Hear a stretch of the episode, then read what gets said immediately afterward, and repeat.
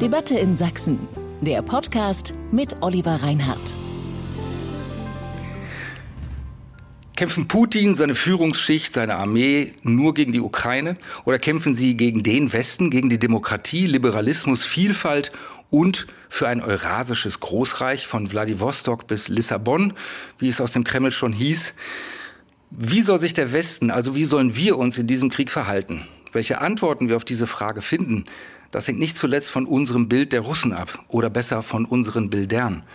Denn es gibt ja nicht die Russen und es gibt nicht das Bild der Russen ist das, Bild, ist das Bild von Russland und Russen im Westen relativ einheitlich, trifft hier im Osten manchmal traditionelle Russlandliebe und antiwestliches Denken auf ebenso entschiedene Russlandfeindschaft und Russenfeindschaft.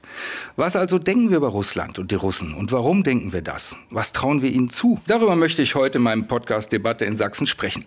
Mein Name ist Oliver Reinhardt, ich bin stellvertretender Leiter des Feuilletons bei sächsische.de und der Sächsischen Zeitung und ich freue mich auf meine heutigen Gäste. Die eine stammt aus Neugersdorf bei Görlitz und ist Fraktionsvorsitzende der Grünen im Sächsischen Landtag. Herzlich willkommen, Franziska Schubert. Ja, hallo. Der andere ist schon länger Dresdner, fast länger Dresdner, als ich auf der Welt bin, nämlich seit 1970. Er ist außerdem einer der populärsten ostdeutschen Kabarettisten und Satiriker und, ganz besonders wichtig, seit ewigen Zeiten Kolumnist der Sächsischen Zeitung. Schön, dass Sie dabei sind, Herr Schaller. Schönen guten Tag. Ich habe mir heute für unseren heutigen Podcast zwei Hälften überlegt. Zunächst möchte ich gerne ein bisschen mit Ihnen über die Gegenwart sprechen und dann schauen wir mal, woher denn unsere Empfindungen, die wir in der Gegenwart so haben und hegen, woher die vielleicht auch rühren, woher die vielleicht auch noch kommen und womit das alles im Zusammenhang steht, was wir heutzutage über die Situation denken. Aber heutzutage, Frau Schubert, sprechen sich ja, spricht sich ja Ihre Partei konsequent für die Lieferung schwerer Waffen an die Ukraine aus. Und äh, sie wollen dabei helfen, den russischen Vormarsch zu stoppen, auch wenn der Krieg dadurch noch lange dauern könnte und weitere tausende Menschen sterben werden. Sind Sie persönlich, Frau Schubert, da ganz auf Parteilinie? Das ist für mich eine ähm, schwierige Frage tatsächlich gewesen, weil man ja, solange nichts passiert und solange kein Krieg ist, man der festen Überzeugung ist, man wäre absolute Pazifistin. Und dass es aber verschiedene Strömungen innerhalb des Pazifismus gibt, wird ja jetzt sehr deutlich. Und ich persönlich finde, dass die Waffenlieferungen an die Ukraine richtig sind, weil die Ukraine ein Recht hat, sich selber zu verteidigen. Und wenn wir hineingucken in das, was passiert ist, auch vor Ausbruch des Krieges, nämlich dass es tatsächlich der russische Präsident gewesen ist, der den diplomatischen, äh, das diplomatische Parkett verlassen hat, dann können wir deutlich erkennen, auch aus den Äußerungen, er sagt ja klar, was er will, dass äh, Frieden nicht durch Zurückhaltung entstehen wird. Und dieser Auffassung bin ich. Und ich glaube, dass die Idee, man könne Wladimir Putin ähm, durch Umarmung äh, einhegen, die halte ich für falsch, die habe ich schon immer für falsch gehalten. Und ähm, man hat es auch 2014 gesehen, als man dachte, lassen wir ihm doch die Krim, dann wird er Ruhe geben, dass das auch ein Fehler gewesen ist. Und insofern musste ich hier eine Position finden, auch mit meinem, mit einer inneren Überzeugung. Und durch die viele Arbeit, die ich auch gemacht habe mit den Geflüchteten, die gekommen sind, Görlitz war ein Hauptankunftslandkreis, ähm, da ist mir dieses Elend des Krieges ja auch begegnet, in den Augen, in den Geschichten der Menschen. Und ich bin der Überzeugung, dass ähm, die Lieferung von Waffen, so schwer es fällt, ähm, in diesem äh, Punkt richtig ist. Schuld ist unvermeidlich, das hat Bonhoeffer einmal gesagt. Und in diesen Kontexten würde ich das beschreiben wollen. Hm. Äh, Wolfgang Schaller, Sie haben vor Wochen äh, etwas ganz Bemerkenswertes in meinen Ohren gesagt zu mir. Das war im Zusammenhang mit der letzten Kolumne, die Sie für uns geschrieben haben vor dem Kriegsausbruch, wo Sie noch gesagt haben, ich äh, sinngemäß, ich glaube nicht, dass wir Putin so etwas zutrauen sollten äh, und müssen. Und danach haben Sie ein paar Tage später sich bei uns gemeldet und gesagt, ich muss, ich muss etwas loswerden und sind dann losgeworden, dass Sie sich wirklich getäuscht haben. Ähm, ihm so etwas nicht zuzutrauen. Sie haben aber mir gegenüber auch gesagt, dass es für Sie wahnsinnig schwierig ist, in diesen bewegten Zeiten und diesen bewegenden Zeiten zu einer Meinung zu finden, überhaupt zu einer klaren Haltung zu finden, weil Ihnen immer wieder neue Aspekte einfallen, die Sie ins Nachdenken bringen. Und äh, gibt es dennoch, ich habe trotzdem das Gefühl, auch wenn ich Ihre Texte lese, dass es eine Konstante gibt, nämlich, dass Sie in dieser Frage ganz anderer Meinung sind als Frau Schubert und dass Sie sagen, wie Sie es unlängst auch geschrieben haben, dass äh, mehr Waffen nicht zum Ende des Krieges führen, sondern nur zu mehr Leid und dass Sie deswegen zum Beispiel gegen die Lieferung von Waffen an die Ukraine sind. Ist das richtig? Naja, Sie wissen ja, dass ich mich mit diesem Gespräch ein bisschen schwer getan habe, weil die Bilder, die man täglich äh, durchs Fernsehen ins Wohnzimmer geflimmert bekommt, weil einem da das Wort im Munde erstirbt. Aber wir sind ja alle von diesem Krieg betroffen. Unser Leben ändert sich ja schon jetzt durch diesen Krieg. Und was mich äh, ein bisschen, was mir ein bisschen Sorgen macht, ist, dass die öffentliche Meinung immer mehr abweicht von der veröffentlichten Meinung. Das finde ich gefährlich, weil immer mehr Menschen das, was sie in den Medien hören, nicht glauben. Wenn ich der veröffentlichten Meinung glaube, dann gibt es als einzige Lösung äh, für das Kriegsende, wann es auch immer sein wird, Waffen, Waffen, immer weiter Waffen. Schwerere Waffen, größere Waffen. Und wenn mir Frau Schubert oder irgendjemand anderes glaubhaft versichern könnte, wir schicken Waffen in dieses Land, dann bin ich sofort dafür. Ich habe zu, dieser, zu diesem Punkt auch überhaupt keine Meinung, stelle mir ganz viele Fragen. Gibt es etwas anderes, als jetzt Waffen zu liefern? Ich befürchte nur eine Eskalation, und davon wird ja oftmals äh, gesprochen. Vor kurzem hat der Zelensky gesagt, er möchte eine Million Soldaten in den Süden schicken, um die Gebiete wieder zurückzuholen, die die Russen erobert haben. Abgesehen von der Frage, wo Zelensky eine Million Soldaten hernehmen will erklärt Putin in seiner zynischen Art und Weise, dass dieser Krieg für ihn noch gar nicht begonnen hat und dass er wie Zar Peter der Erste äh, alle russischen Gebiete zurückholen will. Und da frage ich mich um Gottes Willen, wann soll denn dann dieser Krieg enden? Wie viele Tote, wie viele zehn, hunderttausende Tote, äh, Zivilisten, Mütter, Frauen, Kinder, Soldaten soll es denn noch geben? Und das ist der Grund für mich, dass ich an Waffen als alleinige Lösung für diesen Krieg nicht äh, glauben kann. Ich glaube, man muss verhandeln. Verhandeln ist für mich die einzige Lösung. Und wenn wir uns einig sind, dass am Ende dieses Krieges nur Verhandlungen stehen können, nur ein Waffenstillstand stehen kann, dann frage ich, warum nicht jetzt? Ich bin kein Politiker, ich bewundere alle, die jetzt in der Politik in so schwierigen Zeiten Entscheidungen fallen müssen, aber ich sitze am anderen Ende des Tisches als Autor, als Schreiber. Ich darf auch träumen und ich frage mich, Gott, warum hat man denn nicht Putin und Zelensky äh, zum G7-Gipfel nach Elmau geholt? In dieser herrlichen Alpenatmosphäre hätten die beiden gezwungen werden können, äh, so lange zu verhandeln, bis Frieden wird. Und da stehe ich als Atheist ganz an der Seite von Jesus. Man muss auch dem Feind die Hand reichen. Dem Freund brauche ich es nicht. Freund bleibt Freund. Aber dem Feind muss ich in so einer Gelegenheit, ich weiß, da bin ich ein bisschen Träumer und vielleicht sollte es ein bisschen mehr Träumer auf dieser Welt geben. Man muss dem Feind die Hand reichen, damit er sein, unter Wahrung seines Gedichtes einwilligen kann, dass Frieden wird. Frau Schubert, äh, Ihnen als Katholikin müsste ja dieser Verweis auf äh, Jesus äh, ganz angenehm in den Ohren klingen. Ähm, es gibt ja auch in der veröffentlichten Meinung momentan, es gibt sehr regelmäßig offene Briefe, es gibt tatsächlich auch Angehörige verschiedener Parteien, die sagen, nicht nur Friedensverhandlungen bitte soll die oberste Priorität sein, sondern sie sollen auch jetzt und sofort und teilweise heißt es bedingungslos, Hauptsache dieses Sterben hört auf. Nun sind Friedensverhandlungen ja immer auch eine Frage, zu welchem Zeitpunkt macht man das, in welcher Situation befinden sich dann die Verhandlungspartner. Ähm, wie gehen Sie mit dem Gedanken an Friedensverhandlungen um? Der Gedanke klingt so schön und es drückt ja auch eigentlich eine Sehnsucht aus, nämlich die Sehnsucht nach Frieden, die Sehnsucht nach einem Ende des Todes. Ähm, halten Sie Friedensverhandlungen zu einem jetzigen Zeitpunkt äh, auch für eine sinnvolle Idee? Friedensverhandlungen sind immer sinnvoll, weil das Ziel am Ende immer der Frieden sein sollte.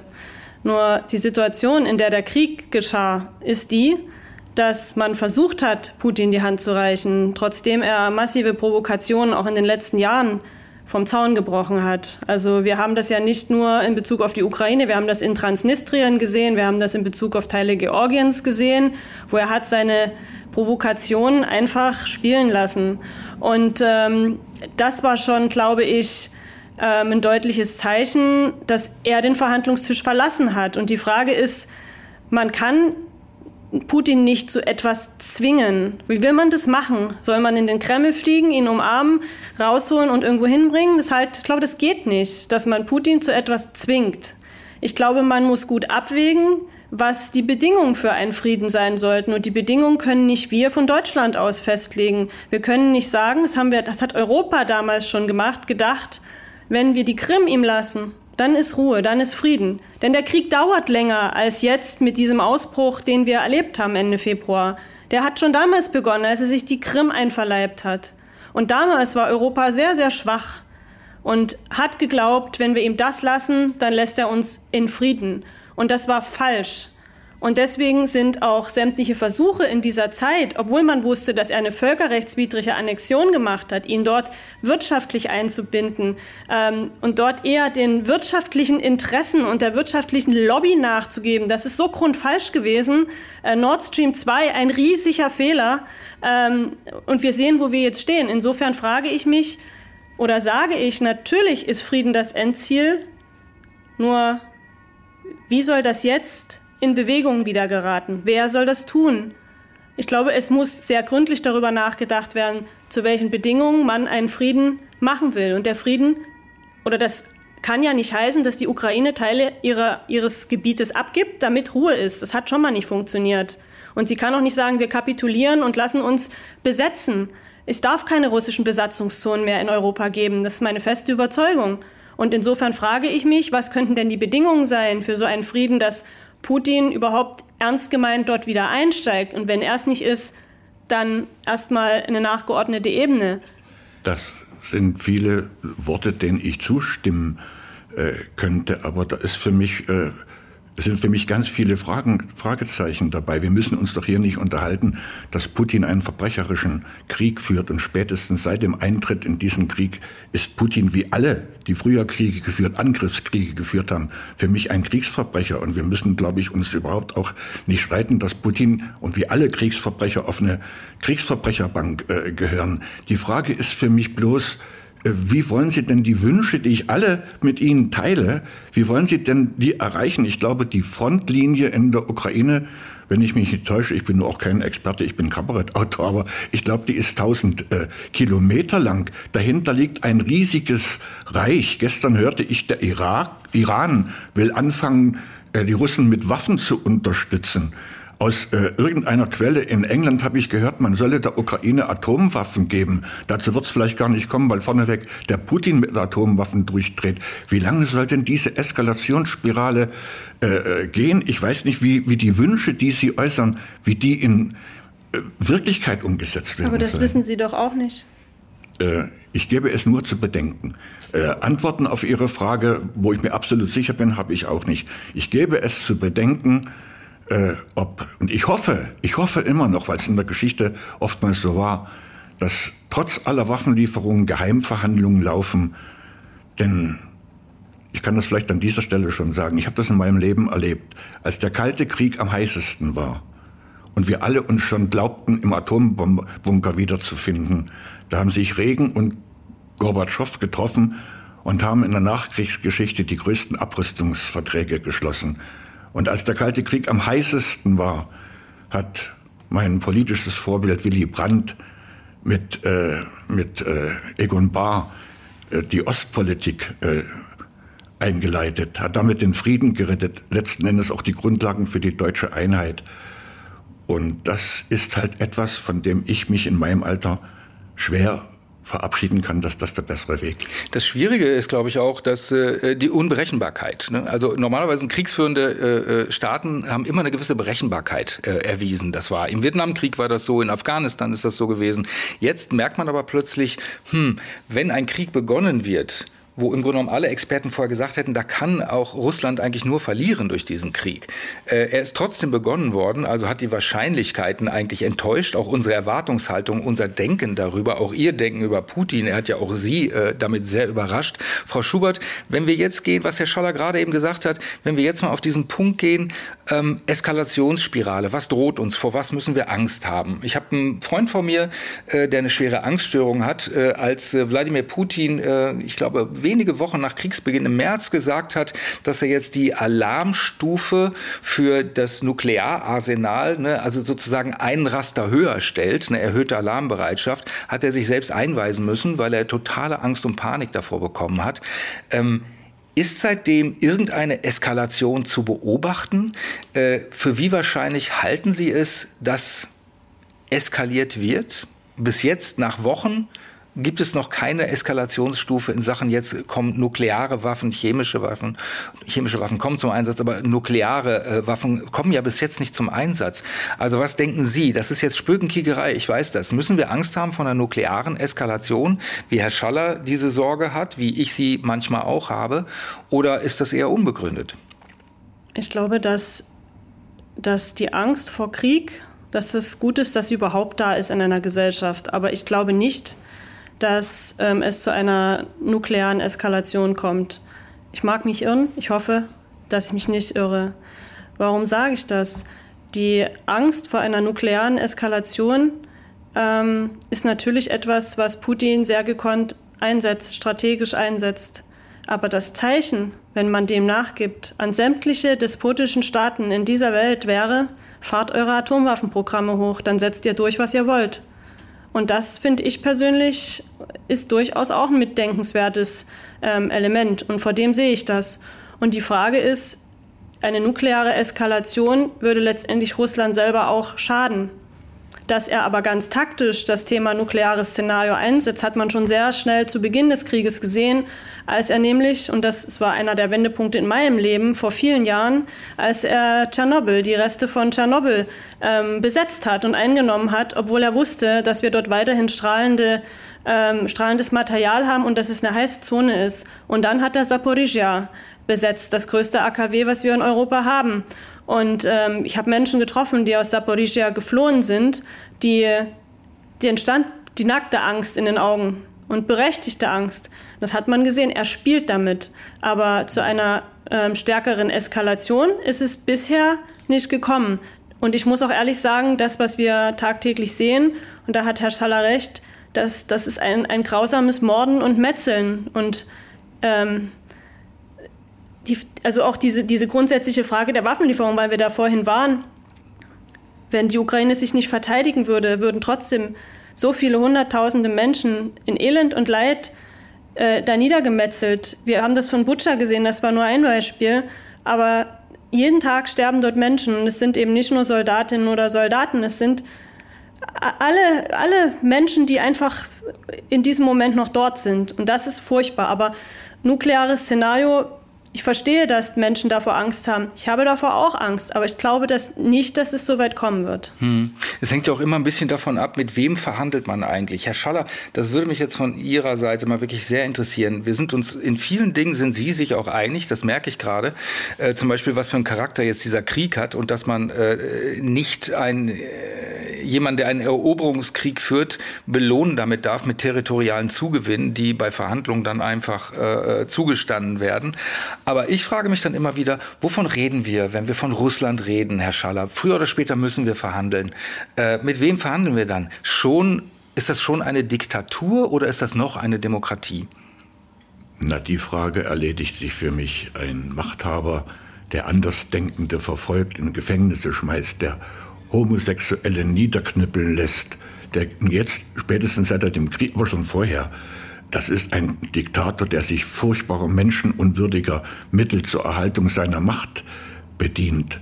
Nur kann man ja Geschichte nicht zurückdrehen, aber trotzdem, weil der Krieg so schrecklich ist, frage ich mich trotzdem immer wieder, wie kann man denn so einen Krieg verhindern? Und es gab ja mal, auch wenn man darüber heute nicht so gern redet, es gab ja mal einen anderen Putin. Es gab ja mal Anfang der 2000er Jahre, wann war denn seine Bundestagsrede? Ich glaube 2001 da gab es ja mal den Putin, der dem Westen die Hand gereicht hat, der von dem Ende des Kalten Krieges sprach, der von einer friedlichen Zone von Vladivostok bis Paris sprach. Und ich glaube, damals hat der Westen verpasst, diesen Putin ernst zu nehmen und ihm äh, die Hand zu reichen. Weil ich gerade, vielleicht darf ich das hier an dieser Stelle einfügen, weil ich sonst selten die Gelegenheit habe, mit einer Politikerin der Grünen zusammenzusitzen und zu sprechen. Ähm, Ich habe mal die Grünen gewählt. Das war damals die Partei von Petra Kelly und die Partei der schwenkenden Sonnenblumen. Und ich komme da nicht so schnell wie Ihre Partei hinterher. Als Ihre Annalena Baerbock Außenministerin wurde, die ja jetzt auch meine Außenministerin ist, war einer ihrer ersten Sätze, wir müssen aggressiver gegen Russland sein. Und vielleicht halten Sie mich naiv, aber wenn ich Außenminister eines Landes bin, dann würde ich als erstes sagen, ich bin Außenminister Deutschlands und ich möchte mit allen Ländern, mit allen Völkern, mit allen Nationen dieser Welt friedlich zusammenleben.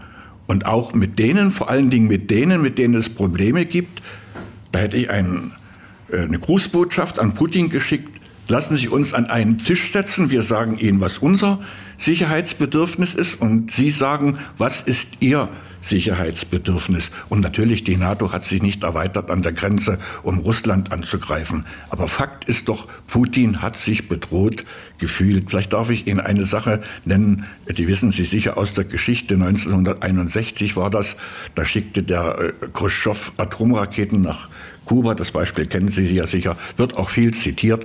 Kennedy sagte, das ist so nah an Amerika dran, ich fühle die amerikanische Sicherheit bedroht. Wenn ihr die Atomraketen nicht abzieht, gibt es einen Atomkrieg. Und da war das schon fast aus den Händen äh, der Politiker gelaufen. In letzter Sekunde, kann man sagen, klingelten die roten Telefone zwischen Kennedy und Khrushchev und da haben sie einen Kompromiss gefunden. Die äh, türkischen, die Raketen aus der Türkei wurden abgezogen von Amerika und die Atomraketen aus Kuba. Und das hat uns den Frieden erhalten. Wissen Sie, es gibt einen Satz von Willy Brandt, und der gefällt mir so unheimlich gut und der gilt auch für mich heute. Die Sicherheit des eigenen Landes ist nur möglich, wenn auch mein Gegner sich sicher fühlt. Frau Schubert, die Rede ist ja legendär von Wladimir Putin. Beurteilen Sie die genauso wie Herr Schaller? Also ich bin Jahrgang 82 und vielleicht darf ich da an der Stelle auch mal ansetzen. Ich bin also ein DDR-Kind. Ich habe in der Schule auch Russisch gelernt. Ich habe viele Menschen in meinem Umfeld ähm, auch erlebt, meine Elterngeneration zum Beispiel, ähm, die irgendwie eine Russland zugewandte Haltung haben und jetzt doch in Nöten sind, sich zu finden, wie sie sich positionieren sollen. Und das ist eine merkwürdige Mischung, ähm, weil ich ja doch denke, dass die russische Besatzungszeit keine gute Zeit gewesen ist und die DDR-Zeit wird manchmal so verklärt. Ja. Und ich glaube, dass, also ich höre so oft den Satz, oder es gibt so kleine Dinge im Alltag, die mir auffallen. Zum Beispiel in der Nähe von meinem Wohnhaus steht ein alter Lada Niva tolles Auto, finde ich super, aber da steht in kyrillischer Schrift drauf, wir können mehr. Oder da gibt es so Plakate, da steht drauf in kyrillischer Schrift, wenn du das lesen kannst, bist du kein dummer Wessi. Und äh, ähm, das wundert mich, das ist wie so das Stockholm-Syndrom, so ein bisschen, dass eigentlich ähm, Menschen, die längere Zeit in einem System gelebt haben, die, das den Bruderstaat Sowjetun Sowjetunion hatte, ähm, mit einem ganz klaren äh, auch ideologischen Realsozialismus vor Augen, ähm, sich ihm jetzt so zuwenden können. Und ich persönlich denke halt, auch in Sachsen gibt es immer wieder auch die Ministerpräsidenten, die einem Ex-KGB-Offizier den Hof machen. Und wer beim KGB gewesen ist, das wäre wie so, wenn wir heute Orden verleihen an Ex-Stasi-Leute. Das ist für mich so schwer zu fassen. Ich verstehe das nicht, weil ähm, ja, ich ich möchte auch differenzieren. Ich habe freiwillig Russisch gelernt. Ich bin mehrfach in Russland gewesen. Ich habe Freundinnen und Freunde, die ähm, ich aus die, in diesem Bereich gut kenne.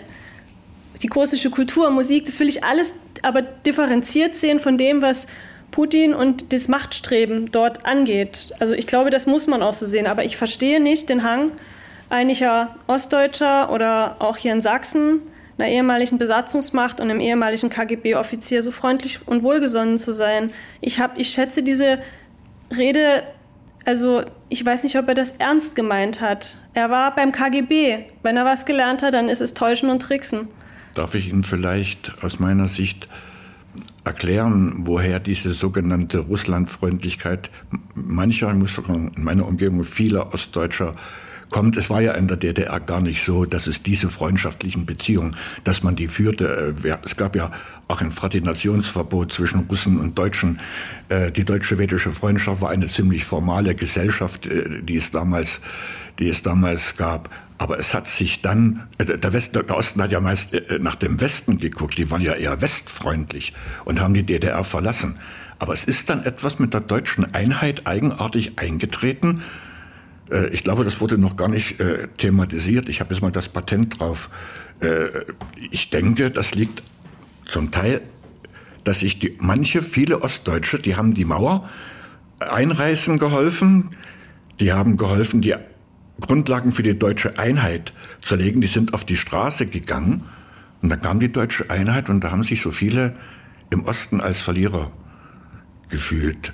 Da hat plötzlich und das war auch ganz klar. Ich sage im Kabarett immer, das Erbe von Karl Marx war viel zu ungerecht verteilt. Wir im Osten hatten das Manifest, die im Westen hatten das Kapital. Und wer das Kapital hat, der siegt nun mal. Es ist ja bis heute so, dass über 90, ich glaube sogar 95 Prozent der Spitzenpositionen äh, im Osten, in Medien, in Politik, in der Wirtschaft immer noch mit den Eliten aus der Bundesrepublik besetzt sind. Und das Ostdeutsche Grundbuch ist eine einzige Westside-Story.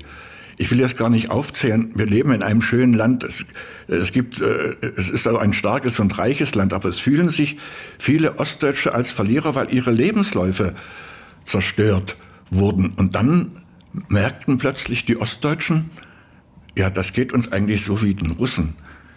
Die Russen, die Sowjetunion hat uns besiegt, 27 Millionen Tote gab es in der Sowjetunion. Äh, die, der Gorbatschow hat die Grundlage gelegt. Ohne Gorbatschow wäre die deutsche Einheit nicht möglich gewesen. Und dann mussten plötzlich Anfang der 90er Jahre die Russen, die russischen Truppen mit gesenktem Haupt, als wären sie die Verlierer des Krieges, abziehen. Und ich glaube, das ist so etwas Eigenartiges, was viele, West, viele Ostdeutsche mit den, mit, mit den Russen verbindet. Diese sich als Verlierer der Geschichte fühlen. Ich, hab, ähm, ich möchte ich, vielleicht darauf gleich reagieren. Bitte machen Sie das. Eine kleine Anmerkung dazwischen. Äh, ich möchte unbedingt, dass Sie darauf reagieren, aber eine kleine Facette möchte ich, ich möchte das gerne aufgreifen von Ihnen, Herr Schaller, und dem eine kleine Facette hinzufügen, weil das wollte ich Sie auch noch fragen, Frau Schubert. Ähm, dass die Meinung vieler Menschen, können Sie sich das vorstellen, äh, in Ostdeutschland, im Zweifel eher Verständnis für die russische Perspektive zu haben, dass das vielleicht weniger an Russophilie, also an der Liebe zu Russland und den Russen und Russinnen liegt, als vielmehr an der traditionellen Westskepsis und vielleicht auch dem Anti-Amerikanismus, das ja jahrzehntelange Staatsräson war, dass man also im Zweifel, welcher Seite glaubt man eher, welcher Seite neigt man zu, am Ende dabei landet, es muss nicht aus alter Gewohnheit sein, auch aus anhaltender Überzeugung, meines Feindes Feind ist mein Freund Okay, jetzt muss ich auf vieles reagieren oder möchte ich auf vieles, ich muss ja nicht, aber ich möchte. Also das eine ist, ähm, möchte nochmal auf den Zeitpunkt der ähm, Revolu friedlichen Revolution zurückgehen. Ich meine, ich bin ja nicht umsonst bei Bündnis 90 Die Grünen und mir ist das auch wichtig, dass das Bündnis 90 mitbedacht wird, weil das ja auch einer der Gründe gewesen ist, warum ich letztendlich überhaupt reingegangen bin in die Partei. Und ähm, die, dieser Moment oder diese Vorgänge damals, die sind meines Erachtens bis heute nicht in einer Ehrlichkeit debattiert worden. Es gab die Menschen, die auf die Straße gegangen sind mit Schildern, wo drauf stand, wir wollen die D-Mark. Und es gab die Menschen, die auf die Straße gegangen sind, die hatten Schilder, da stand drauf, wir wollen Freiheit, wir wollen Demokratie. Und es sind zwei fundamentale Unterschiede, ob ich die D-Mark will oder ob ich die Demokratie will. Und ich würde mir wünschen, dass es gibt ja auf einmal so viele Helden, die damals alle auf der Straße waren, dass man mal ehrlich damit umgeht. Wofür, was wollten die Menschen? Und je nachdem, was sie wollten, glaube ich, hat das in ihrem Leben etwas produziert. Entweder eine Enttäuschung oder eine Resignation, weil es waren ja nicht alle sind ja nicht nur Leute, die sie als Verlierer fühlen. Viele, die aus dem Bündnis 90, die halt gesagt haben, wir wollen Demokratie, wir wollen Pressefreiheit. Ich kenne ja viele, die die Samizdat zum Beispiel in der Lausitz, die, die Lausitzbotin mit rausgegeben haben. Die fühlen sich nicht als Verlierer, sondern die treten ein für diese Demokratie und eigentlich auch für eine Vielfalt an Perspektiven und Meinungsvielfalt. Ähm, und das ist vielleicht das eine, dieser, dieser Moment. Also ich glaube nicht, dass wir das zulassen sollten, dass man sagt, dass sich der Großteil der Ostdeutschen als Verlierer gefühlt hat. Weil das wird denen nicht gerecht, die sich eben nicht als Verlierer fühlen. Und ich würde mir wünschen, wir gucken auch auf die, die sich nicht als Verlierer fühlen, sondern für die der Systemwechsel auch was Gutes gebracht hat. Ähm, so alles in allem. Dann haben Sie ähm, ein, ein, Thema angesprochen, ähm, Herr Reinhardt, ähm, was den Anti-Amerikanismus angeht. Das die hat, Westskepsis. Das ne? hat zwei mhm. Facetten. Das habe ich mir auch darüber Gedanken gemacht. Und ich beobachte das auch in meiner Umgebung, dass die Generation meiner Eltern auch aufgewachsen ist mit einem Anti-Amerikanismus. Also das hat offensichtlich ja auch verfangen. Es ist auch nicht schlimm. Und man darf auch kritisch damit umgehen, was Amerikas Rolle in dieser Welt gewesen ist. Was ich aber nicht möchte, und ich, nicht nur Amerikas Rolle, also wenn wir Rolle noch... der NATO, auch Brodell, Rolle der EU, es gibt ja noch Brodell viele. spricht von der Longue Durée mhm. der Geschichte. Und ich könnte auch anfangen über die Rolle Deutschlands in der Kolonialzeit oder Portugals oder Spaniens oder was weiß ich. Also wo, je nachdem, wo wir den Referenzpunkt setzen, Schuld ist unvermeidlich, wie Bonhoeffer sagte. Ähm, und insofern glaube ich, ja, Staatsräson war eine ähm, westkritische Haltung, aber sie hat ja trotzdem ihren Weg in die Menschen gefunden, so wie es Herr Schaller schon sagte, dass einige Menschen doch schon auf den Westen geguckt haben und auch westliche Elemente bewusst zur Provokation genutzt haben, sei es das T-Shirt von Queen zum Beispiel, weswegen mein Vater mal aus dem Sportunterricht geschickt wurde. Ähm, aber es sei dahingestellt. Was aber in der jetzigen Situation, wenn wir über den ähm, Krieg gegen die Ukraine sprechen, nicht passieren darf, ist ein sogenannter Whataboutism. Ich möchte eigentlich, ich wünschte, ich hätte ein anderes Wort, ein deutsches Wort dafür. Relativierung. Relativierung. Ich finde eigentlich ähm, wir auch kein deutsches sagen, Wort, aber wir können nicht sagen, wir dürfen Russland nicht verdammen, weil die Amerikaner sind auch schlimm. Ja, ja. Das darf nicht passieren, sozusagen. Dieser Gefahr setzt man sich natürlich ja. äh, immer aus. Äh, deswegen, aber ich glaube, dass wir beide jetzt, wie gesagt, nicht die ganzen, das ganze Gespräch benutzen müssen, äh, um uns einig zu sein über die Verbrechen, über die Verbrechen äh, Putins. Putin ist ja eigentlich, egal wie der Krieg ausgeht, schon lange der Verlierer. Der Westen ist so stark wie nie, hat sich geschlossen, die NATO wird größer statt ferner von Putin. Putin ist weitestgehend isoliert, aber äh, was mich unruhig macht, ist es, dass ja wirklich das Wort Zeitenwende nicht nur nicht nur auf Deutschland äh, zutrifft, sondern auf die ganze Welt, die da was ausgelöst wurde durch diesen Krieg. Da haben sich die G7 getroffen.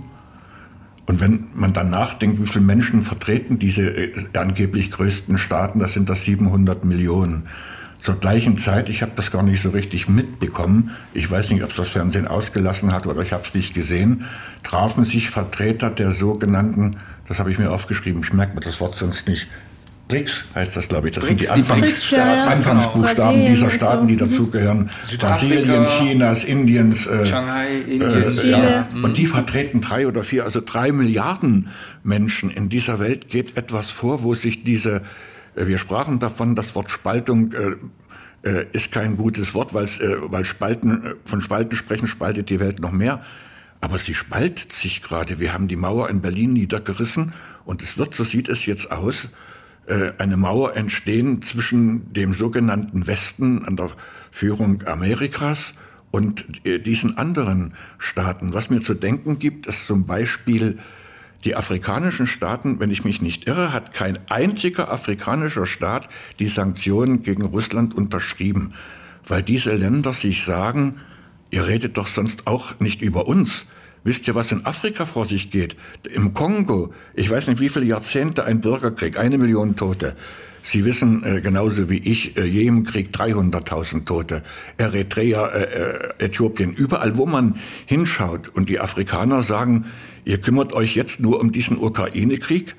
Äh, das ist vielleicht etwas zynisch, diese Haltung, aber für euch gibt es Menschen erster und zweiter Klasse. Ihr nehmt Flüchtlinge auf, was ist großartig.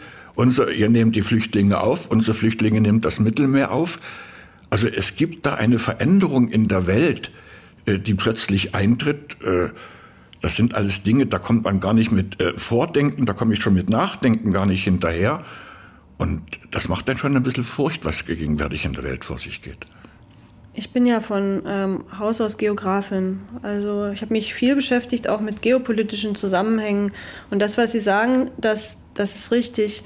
Ich glaube nur nicht, dass es plötzlich auftritt, sondern ich glaube, dass mhm. vieles nicht, ähm, dass vieles weit weg ist und man der Meinung ist, mit ein bisschen ähm, Entwicklungshilfe, die noch zu Teilen nicht richtig gemacht wird, könnte man was könnte man sich freikaufen, will ich nicht sagen, aber irgendwie würde man irgendwas verändern können. Aber diese, Dynamiken, die auf der Welt unterwegs sind, diese vielen, vielen Kriege alleine auf dem afrikanischen Kontinent, die gibt es schon seit so langer Zeit. Ja. Und darüber wird gar nicht mehr gesprochen. Auch über koloniale Schuld zum Beispiel wird nicht gesprochen. Und diese Dynamiken, die sich eben, man hat das Gefühl, sie werden immer, immer schneller, weil sich die Krisen so auch überlagern in dieser Welt. Und ich weiß nicht, ob es nur diese Linie ist Westen Richtung Osten oder ob es nicht diese andere Linie auch ist, wie der globale Norden und der globale Süden. Und um den globalen Süden, da kümmert sich ja das reiche Europa und auch Amerika herzlich wenig, weil uns geht es so gut, auch so gut, weil es denen so schlecht geht. So und das, was Sie sagen mit den Geflüchteten, das ist ein Punkt, weil es darf eigentlich keine selektive Solidarität geben. Das ist ein ganz wichtiger Punkt. Und ähm, das zu diskutieren, das wird eine, wird eine Aufgabe bleiben. Ähm, ich habe das Gefühl, der Ukraine-Krieg ist halt, ich bin halt aus Görlitz und es sind ähm, ist wie quasi vor der Haustür. Wir haben nur noch Polen sozusagen dazwischen.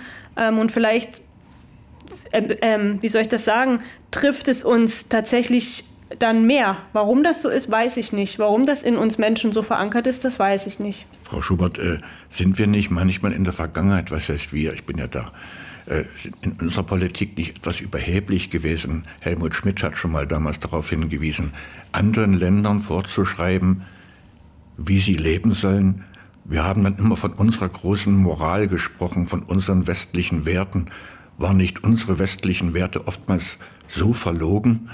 Äh, die Chinesen haben doch genauso wie Europa äh, und die USA eine starke Macht sein wollen, äh, sagen auch die Chinesen, wir wollen eine starke Macht sein. Und ich glaube, es gibt viele in China, die leisten Widerstand gegen dieses kommunistische Regime und müssen dafür arg büßen. Aber ich glaube, der Großteil der Chinesen, der Inder, die sehnen sich überhaupt nicht nach unseren Werten. Menschen sehnen sich nach einem besseren Leben, die sehnen sich danach, eine Chance zu haben. Und ich sage mal ein bisschen provokant, egal ob das Demokratie heißt oder Kapitalismus oder Monarchie oder Sultanat, die Menschen möchten besser leben, sie wollen menschenwürdig leben.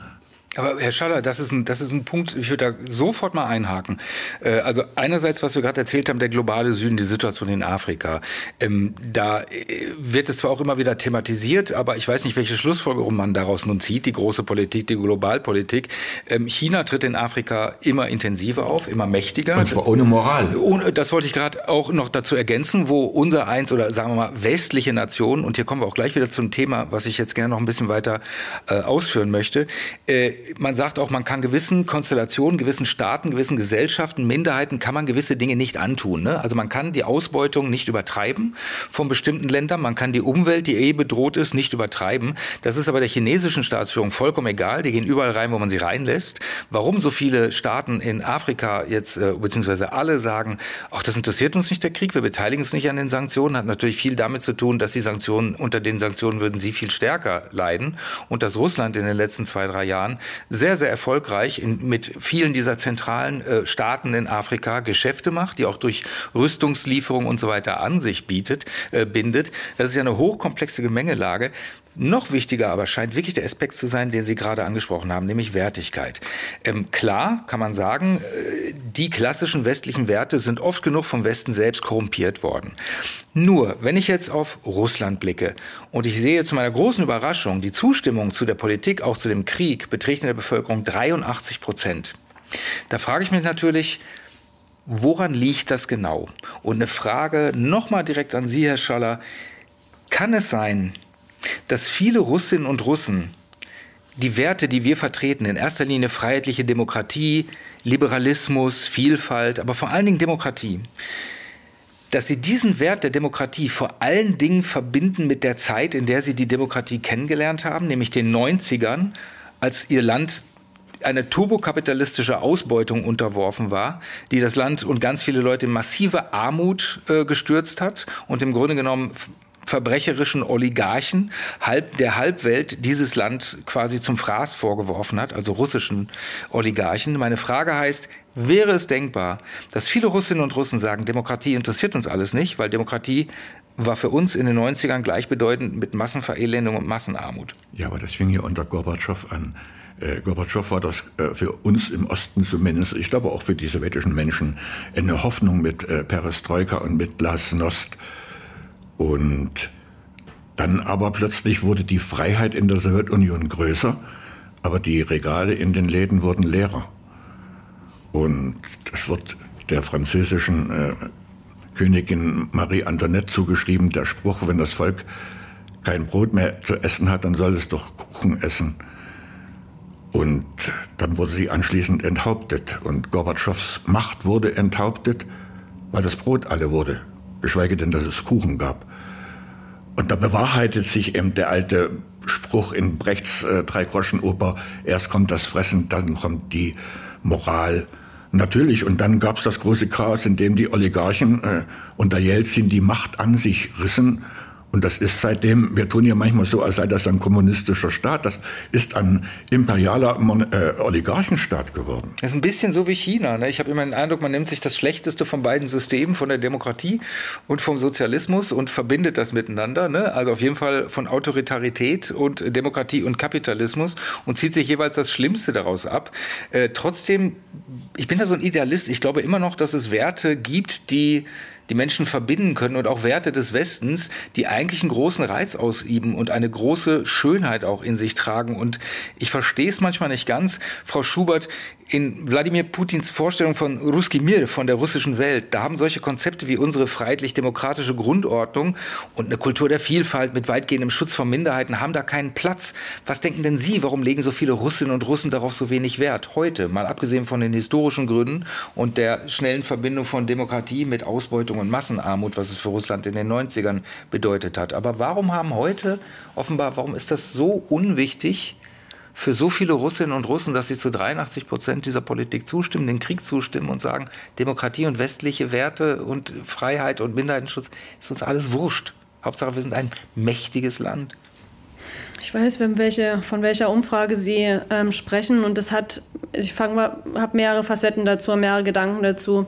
Der eine Gedanke ist, dass wir natürlich sehen, dass Putin auch in den letzten Jahren ähm, ordentlich daran gearbeitet hat, äh, die öffentliche Meinung sehr stringent zu halten. Also ähm, Pressefreiheit zum Beispiel, das ist jetzt nicht so hoher Wert und man sieht das ja letztendlich auch, ähm, wem gehören die russischen Medien. Das Zweite ist, ähm, Sie müssen auch sehen, dass es doch Oppositionelle auch gibt und Menschen, die eine andere Meinung haben, wie das in, in, in jeder Gesellschaft ist, die eben Nur wo nicht, sind die zurzeit? Diese Menschen sind zum Beispiel in Haft. So, man weiß, wie Putin umgeht mit Oppositionellen oder mit Regimekritikern. Das hat ganz Europa verfolgen können. So. Und ich glaube, dass heute Morgen, habe ich das im Deutschlandfunk Kultur gehört, ist jetzt, hat Russland ein Gesetz in Kraft gesetzt, das Anti-Fake-News-Gesetz, was es eben ermächtigt, dass Menschen, die zum Beispiel von Krieg sprechen, obwohl es, man davon nicht sprechen darf, ohne Prozesse in die Gefängnisse gesteckt werden. Und ich glaube, das ist eine seltsame Mischung aus ähm, dem, was man über viele Jahrzehnte oder Jahre in Köpfe eingepflanzt hat, über Bilder und so weiter und Angst. Und wissen Sie was, meine, ich habe eine Erinnerung an Russland. Ich bin vor einigen Jahren mit einer Jugendorganisation hingefahren und wir haben eine andere Jugendorganisation getroffen und andere Jugendliche. Und wir hatten eine Begegnung mit Jugendlichen, die waren, trugen alle T-Shirts.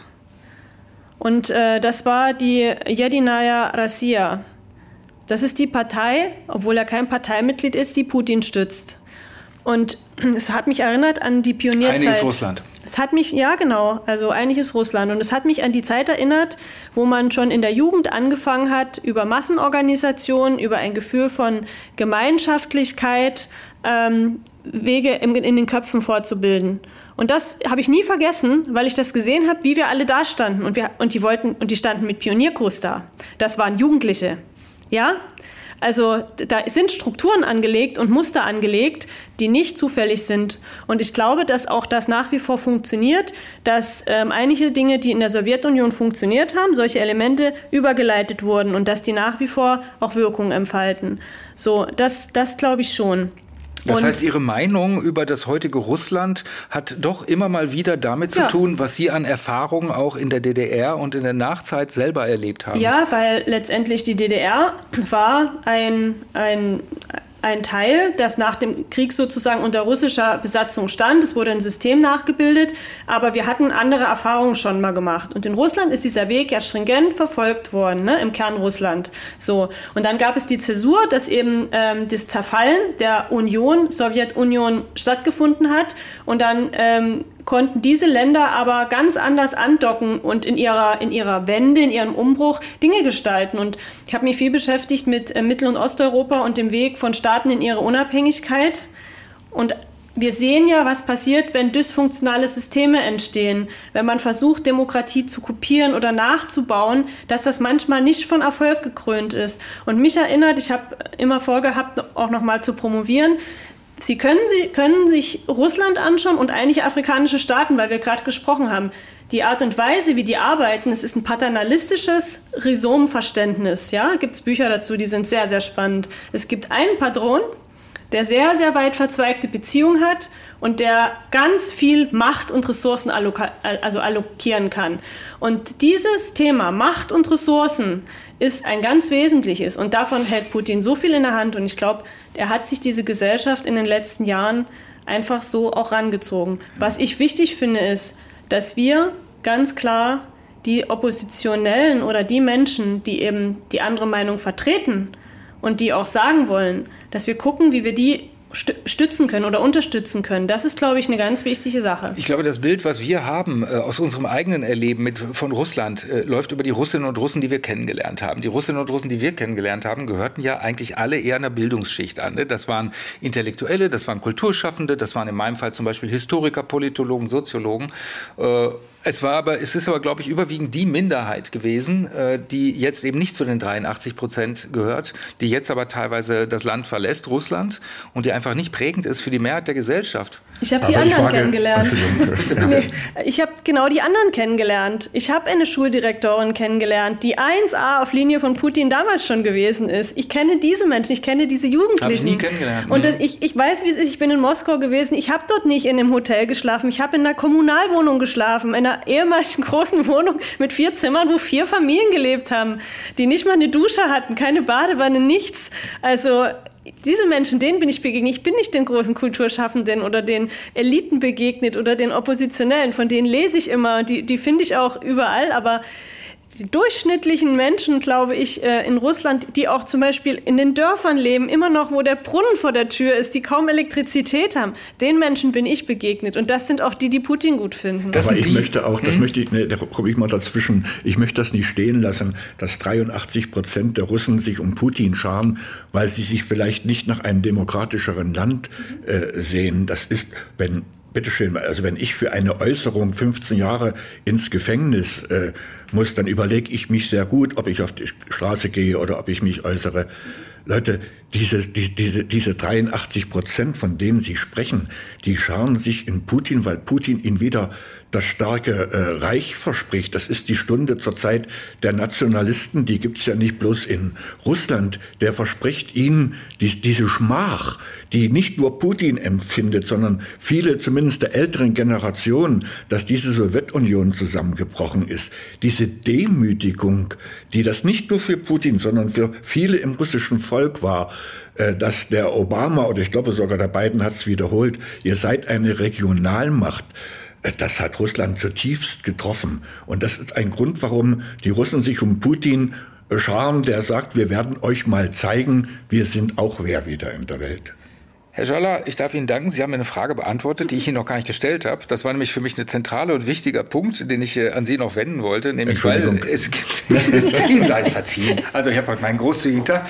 Es gibt nämlich diverse Studien über die russische Gesellschaft, die nahelegen, dass eine Mehrheit von Ihnen lieber wenn sie sich entscheiden müssen, lieber Angehörige einer mächtigen Nation sind als Bürger einer Demokratie.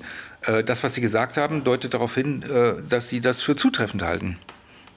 Lieber Macht, das Gefühl der Schmach, der Demütigung, das Gefühl, was sich ja auch aus 150 Jahren Erfahrung speist. Das hat ja schon mit auch zum äh, Ersten Weltkrieg geführt. Äh, die äh, zivilisatorische und teilweise auch industrielle Rückständigkeit Russlands, die sich auch immer wieder darin geäußert hat, dass Russland auch von den europäischen, westeuropäischen Mächten von oben herab gehandelt worden, äh, behandelt worden ist. Dass dieses Gefühl der Demütigung so tief sitzt, könnte es sein, dass das ein Bestandteil Aber ist. Das gab es doch in der Geschichte immer schon. Da müssen wir nur aufs eigene Land schauen. Die Demütigung Deutschlands aus den Versailler Verträgen. 1990 19, ja, 1920. so viele Beispiele, mhm. wo sich Völker um den größten Verbrecher schauen, der ihnen wieder Stärke und Macht und Würde, angeblich Würde verleiht. Kann es sein, dass dieses Gefühl der Demütigung bei vielen Russinnen und Russen dazu geführt hat, dass es irgendwie zu diesem Klischee passt, dieser melancholischen, wunden russischen Seele? Das ist ja immer noch sehr lebendig. Naja, aber es trifft ja nicht nur auf Russland zu und diese russische Seele. aber Sie wissen, wovon ich spreche. Die ich russische weiß, ist ein ganz beliebtes Klischee, was ich, ich weiß, immer wieder auch höre. Ich weiß, dass es ein beliebtes Klischee ist. Ich habe in Ungarn gelebt, viele Jahre. Ähm, auch da fühlt man sich zu Teilen total gedemütigt. Da heißt es ja auch nicht äh, Versailler-Verträge, sondern es sind eben die Trianon-Verträge, wo sie eben ein Drittel ihres Territoriums verloren haben. Und bis heute verspricht ihnen Orban, dass man nochmal einen Weg zurückfindet, dass man Rumänien diese Gebiete wieder abluchst und so weiter und so fort. Das trifft ja auch auf Polen zum Teil zu. Ne? Die äh, beziehen sich auch immer noch auf die Schmach, als es Polen irgendwann mal nicht mehr gab und wem man es jetzt allen zeigen müsse. Ähm, es sind entweder leben wir in einem Europa der Gekränkten oder in einem, weiß ich nicht, ähm, aber ähm, immer nur zu sagen, die, die russische Seele, die melancholische, da müssen wir Rücksicht drauf nehmen, die müssen wir streicheln, das weiß ich nicht, ob ich das unterschreiben würde, sondern ähm, ich glaube, der Umgang mit eigener Geschichte, das ist ein, ist ein einfach wichtiges Thema auch von aufgeklärten Staaten. Das halte ich für essentiell, um eben nicht immerfort in Schmach zu verfallen oder in das Gefühl, hier müssten wir jetzt wieder etwas zurückholen Gut, aber die russische Geschichte wird ja im Moment auch intensiv umgeschrieben. Das heißt, äh, seit die letzte staatliche Organisation, die sich mit einer kritischen Aufarbeitung auch des Stalinismus beschäftigt, geschlossen worden ist von wenigen Monaten, wird es ja wieder alles so in Richtung imperiale Geschichtserzählung gedreht. Ne? Also etwas mit äh, kritischer Betrachtung des Stalinismus, Rückblick auf eigene Verantwortlichkeit, was ja in Russland begonnen hatte in den 90er Jahren, den Nullerjahren, den Zehnerjahren, viel, viel mehr als in anderen osteuropäischen Ländern, wie zum Beispiel in Ungarn. Ne? Diese selbstkritische kritischen Blicke auch, ne? die scheinen ja jetzt langsam zu flackern und langsam wieder zu erlöschen. Befürchten Sie nicht, Herr Schaller, dass es ein Blick ist auf ein Land, der wirklich so eingetrübt werden kann, dass er mit der historischen Realität wenig zu tun hat und eher dazu motiviert, sich erst recht nach imperialer neuer Größe zu sehen? Ich bin mit der Frage überfordert. Ich weiß es nicht. Dann sind Sie so überfordert mit der Frage, wie wir ja auch in vielerlei Hinsicht mit dieser Situation und mit der Aktualität überfordert ist. Man kann ja gewisse Dinge nur vermuten. Äh, wenn wir jetzt gucken, was passiert denn jetzt gerade? Ähm, es ist ja völlig unmöglich, irgendetwas in der Zukunft auch nur annähernd voraussagen zu können. Was wird jetzt geschehen? Mich würde trotzdem zum Schluss von Ihnen beiden nochmal interessieren und ich möchte das Gespräch nicht beenden, ohne Sie zu fragen, Frau Schubert, Herr Schaller, was befürchten Sie, was jetzt geschehen wird in den nächsten Monaten? Aber auch welche Hoffnung, dass etwas anderes geschehen könnte, haben Sie trotzdem noch? Also ich habe erstmal Angst, Furcht, dass wir gar keine anderen Länder brauchen, um unsere Demokratie zu beseitigen, sondern dass wir dabei sind, sie selbst zu beseitigen. Weil es so erschreckend viele Menschen gibt, die an die Demokratie nicht mehr glauben die glauben, sie könnten keinen Einfluss nehmen auf das, was geschieht.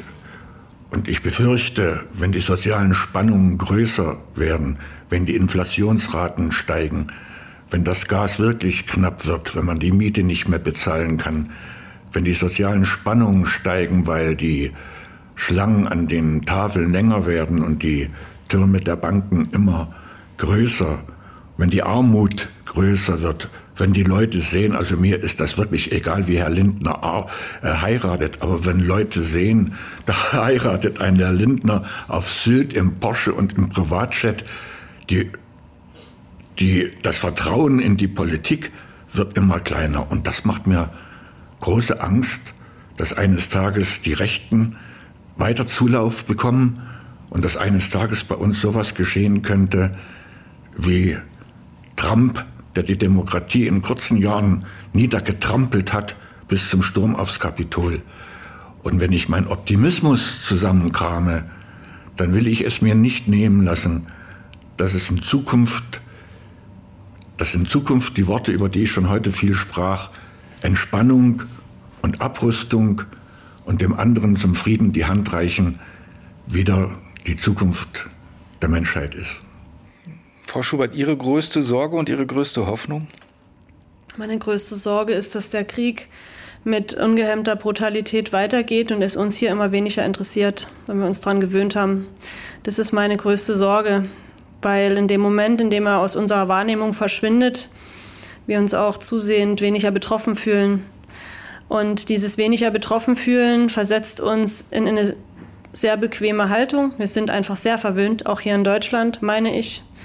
Ähm, ich was ich wirklich befürchte, ist, dass wir Dinge, die wir eigentlich mal als Tugenden empfunden haben, zum Beispiel zu sparen, jetzt als Ideologie abstempeln und es erst recht nicht machen. Das finde ich, also das sind so meine Befürchtungen.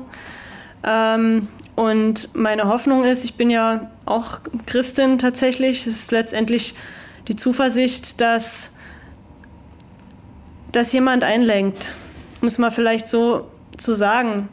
Und Frieden muss das Ziel sein, aber nicht um jeden Preis. Und deswegen, das ist meine Hoffnung. Meine Hoffnung ist, dass, dass es zu Frieden kommt. Darf ich hinzufügen, weil Sie sagten, wir haben verlernt zu sparen. Äh, äh, Roland Habeck äh, ruft uns ja täglich dazu auf, Ei Gott, wenn wir anfangen zu sparen, wenn jetzt jeder sagen würde, ich kaufe mir nur noch eine Paar Schuhe im Jahr, ich gehe nicht mehr jeden Tag ins Kaufhaus. Der ganze Kapitalismus, der auf Wachstum beruht, der bricht sowas von zusammen. Und das wäre für mich ein Riesenerfolg. Und wissen Sie was? Darf das vielleicht noch sagen? Ich bin in einem Haushalt groß geworden. Mein, mein Vater hat, ist Handwerker.